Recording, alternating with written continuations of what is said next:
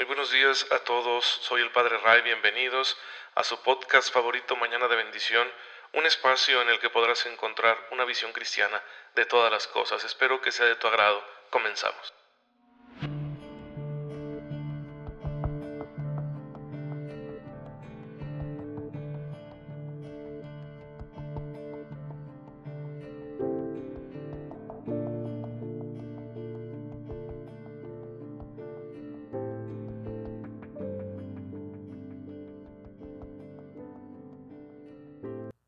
Muy buenos días, bienvenidos a su podcast católico favorito, soy el Padre Ray.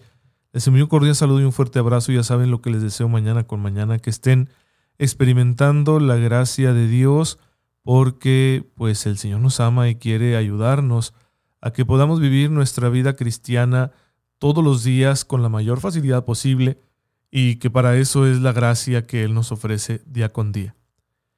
Nuevamente tendré que pedirles disculpas, hermanos. He tenido algunas dificultades técnicas.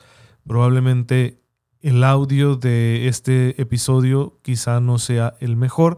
Ahí ustedes me retroalimentarán y me dirán. Pero gracias a Dios y a la generosidad de algunos hermanos, eh, tenemos un, nuevo dispositivo. Ahí tendré que ajustarme, así que ténganme paciencia. Pero gracias a él creo que podremos ir mejorando muchísimo y hacer crecer pues este medio de evangelización digital que estamos poniendo en sus manos. El día de hoy la iglesia nos invita como siempre a recordar un largo elenco de santos. Yo me voy a fijar solo en uno de los que celebramos el día de hoy, en Fray Reginaldo de Orleans, Beato, que nace por allá en el siglo XII eh, y que llegará a ser superior de la Orden de Predicadores, la orden fundada por Santo Domingo de Guzmán, para evangelizar mediante la palabra y la austeridad, el testimonio, a todos aquellos que en la Edad Media pues estaban alejando del camino del Señor y de la comunión con la iglesia. Así que fue muy interesante su vida porque después de una enfermedad tomó la decisión de consagrarse al Señor mediante la vida religiosa, ya que probablemente en esa enfermedad pidió la intercesión de la Virgen María y fue ella en una especie de, de momento místico la que le mostró el camino hacia la orden de Santo Domingo, hacia los padres dominicos. Sería un estudioso, un gran predicador, un buen dirigente, y bueno, pues le tocaría convertirse en profesor y llegar a ser de los que dirigieron esta congregación en aquellos tiempos.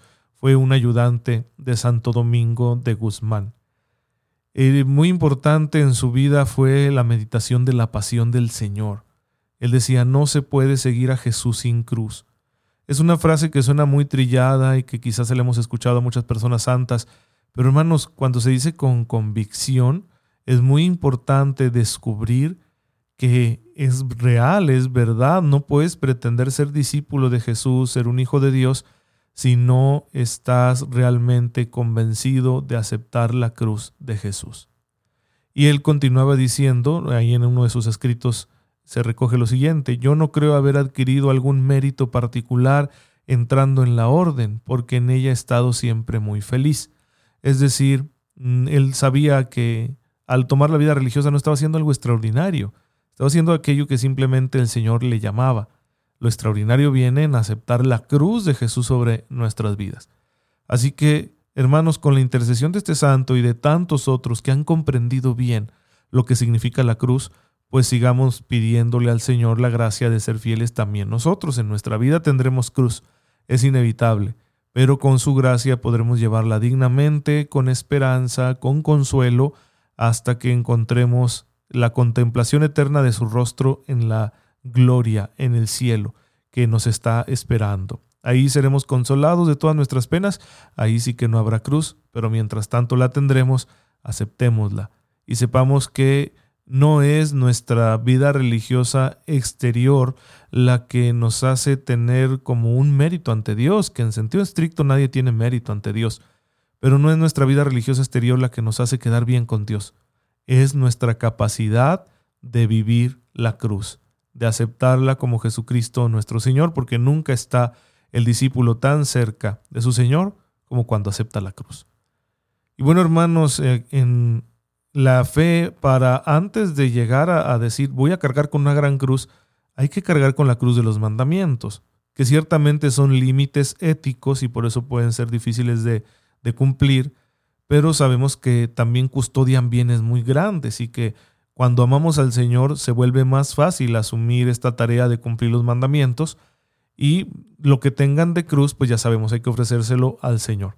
Aquí los estamos conociendo lo mejor que podamos, de manera que al conocerlos bien los vivamos mejor. Y ya hemos llegado, gracias a Dios, al noveno mandamiento, que en la letra dice que no hay que codiciar lo que pertenece a nuestro prójimo, no codiciarás la mujer de tu prójimo, es la letra de este mandamiento, pero hace referencia pues a no desear lo que es nuestro. Primero que nada, en el sentido sexual, carnal, y vamos a ver ahorita por qué. Pero es lo que nos dice Éxodo 20, 17. No hay que desear la mujer del prójimo. Y ya el Señor en Mateo 5, 28, el Señor Jesús nos recordará, el que mira a una mujer deseándola ya cometió adulterio con ella en su corazón. ¿Cuál es el sentido de este mandamiento? Porque luego vendrá el décimo que dice, pues que no hay que codiciar los bienes ajenos. Bueno, San Juan en su primera carta distingue tres especies de codicia o de concupiscencia, es decir, de inclinación al mal. Distingue entre la concupiscencia de la carne, la de los ojos y la soberbia de la vida. Entonces en la tradición de la Iglesia este mandamiento prohíbe la concupiscencia de la carne, mientras que el décimo prohíbe la codicia de los bienes ajenos. En un sentido etimológico esta palabra concupiscencia eh, hace referencia a ese deseo vehemente, a esa pasión arrebatada que llegamos a tener los seres humanos por algo. Que tú ves algo y dices, ah, lo quiero. Bueno, eh, esa es la concupiscencia, ¿sí?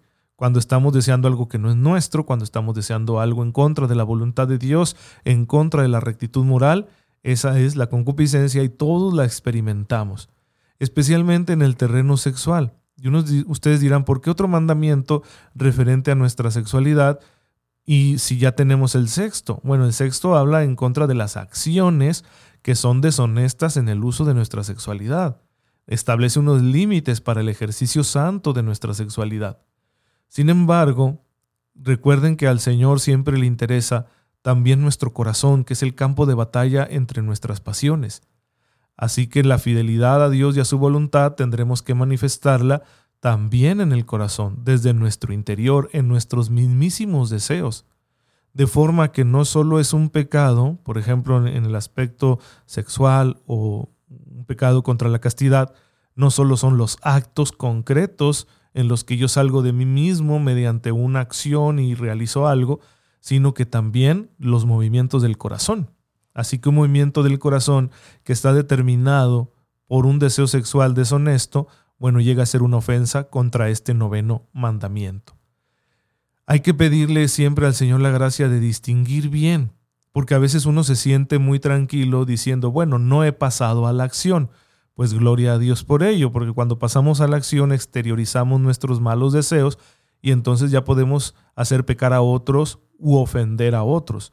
Sin embargo, desde nuestro mismísimo interior podemos llegar a ofender a Dios, porque Él sí que conoce nuestro corazón.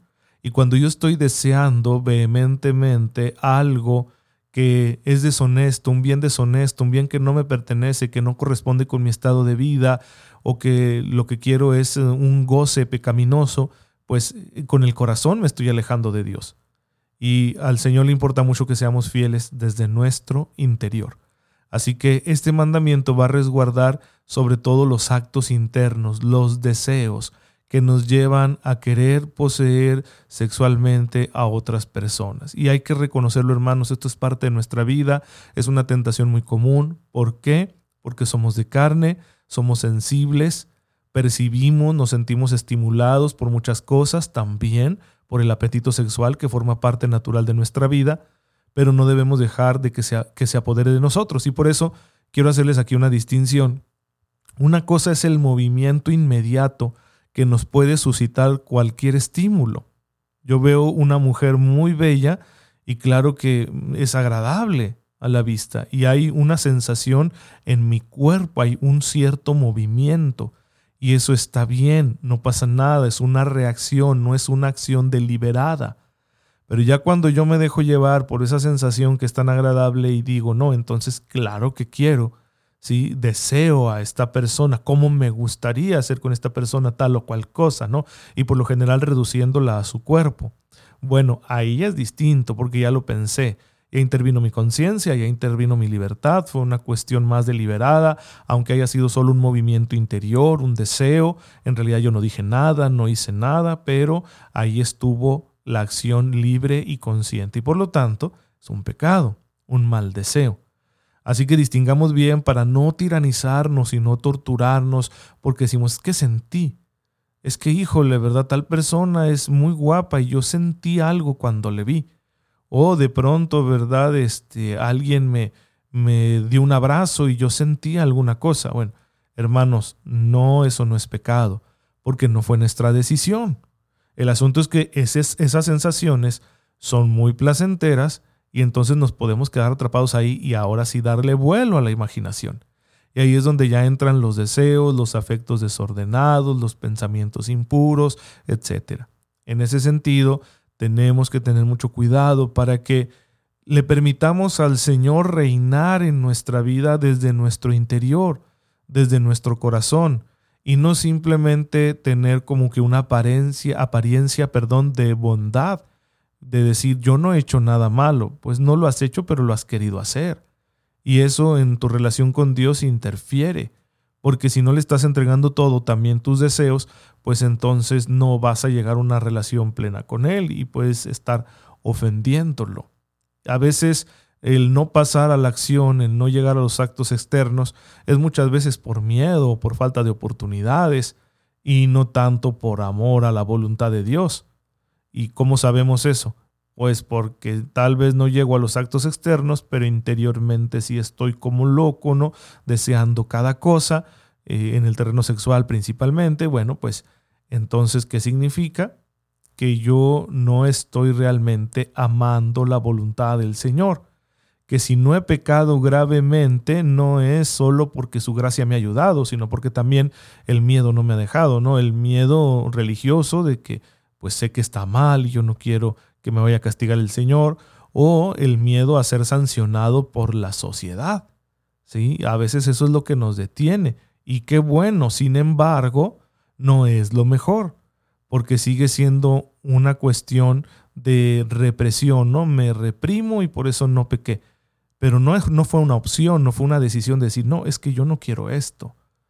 Yo no quiero esta clase de vida, yo no quiero quedarme atrapado en estos bienes, yo no quiero desear lo que no sea mío. ¿sí? Eh, ahí es muy importante que tengamos esa capacidad de análisis, de discernimiento, para darnos cuenta de que quizá nos falta madurez espiritual. Entonces este mandamiento nos va a pedir ser maduros espiritualmente, vivir nuestra fe desde el interior desde nuestros deseos, entregándole a nuestro Señor nuestros mismísimos afectos, los movimientos del corazón, no simplemente las reacciones. Insisto, hay un estímulo, viene una reacción, pero yo no actué aquí deliberadamente, entonces no es un pecado. Sin embargo, donde ya interviene mi deliberación personal, entonces sí ya podemos tener un pecado, aunque no hayamos llegado a una acción externa. Pero el Señor quiere nuestra vida entera quiere el corazón entero, también esta parte de nuestra realidad. Y por eso Jesús es tan exigente como en ese versículo que le cité de Mateo 5:28. Cualquiera que desea a otra persona en su corazón, pues ya cometió adulterio, ¿sí? Porque no es suya esa persona. No hay una relación ahí, una vinculación de amor. No le es lícito dar pie a ese tipo de deseos, cosa que sucede de manera distinta, pues en el matrimonio, donde tiene su lugar precisamente esta parte de nuestra vida, estas expresiones también de amor, pueden ser expresiones de amor, nuestros deseos sexuales, nuestro apetito bien orientado con el cónyuge, etc. Ahora, que uno caiga en estos pecados no significa que todos vayan a ser mortales, eso también hay que distinguirlo, ya lo veremos en los próximos episodios, porque no quiero que se estén flagelando y diciendo, ay, no, pues entonces ya me voy a condenar. No, no, espérate, hermano. Es que así como mentimos y hacemos otras cosas desafortunadamente, pues también en este terreno a veces tendremos pecados. ¿Y qué hace uno? Pues se arrepiente, busca la misericordia de Dios. Si tienes un mal deseo en el corazón, pues te acusas de ello en confesión para permitirle al Señor que te ayude y, y te permita crecer ¿sí? y te sane y te libere y te fortalezca para que no vuelvas a caer. Bueno, hermanos, esta es la enseñanza del día de hoy. Espero que sea útil para su vida y pues transmítala a sus hijos, porque las nuevas generaciones necesitan ser evangelizadas precisamente para llevar una vida completamente agradable al Señor. Te damos gracias, Padre, porque nos has concedido todo este universo afectivo en nuestro corazón. Ayúdanos a entregártelo y a vivir santamente en él, sin dejar que los malos deseos se apoderen de nosotros. Por Jesucristo nuestro Señor. Amén. El Señor esté con ustedes. La bendición de Dios Todopoderoso, Padre, Hijo y Espíritu Santo, descienda sobre ustedes y les acompañe siempre. Gracias hermanos por estar en sintonía con su servidor. Oren por mí, yo lo hago por ustedes y nos vemos mañana si Dios lo permite.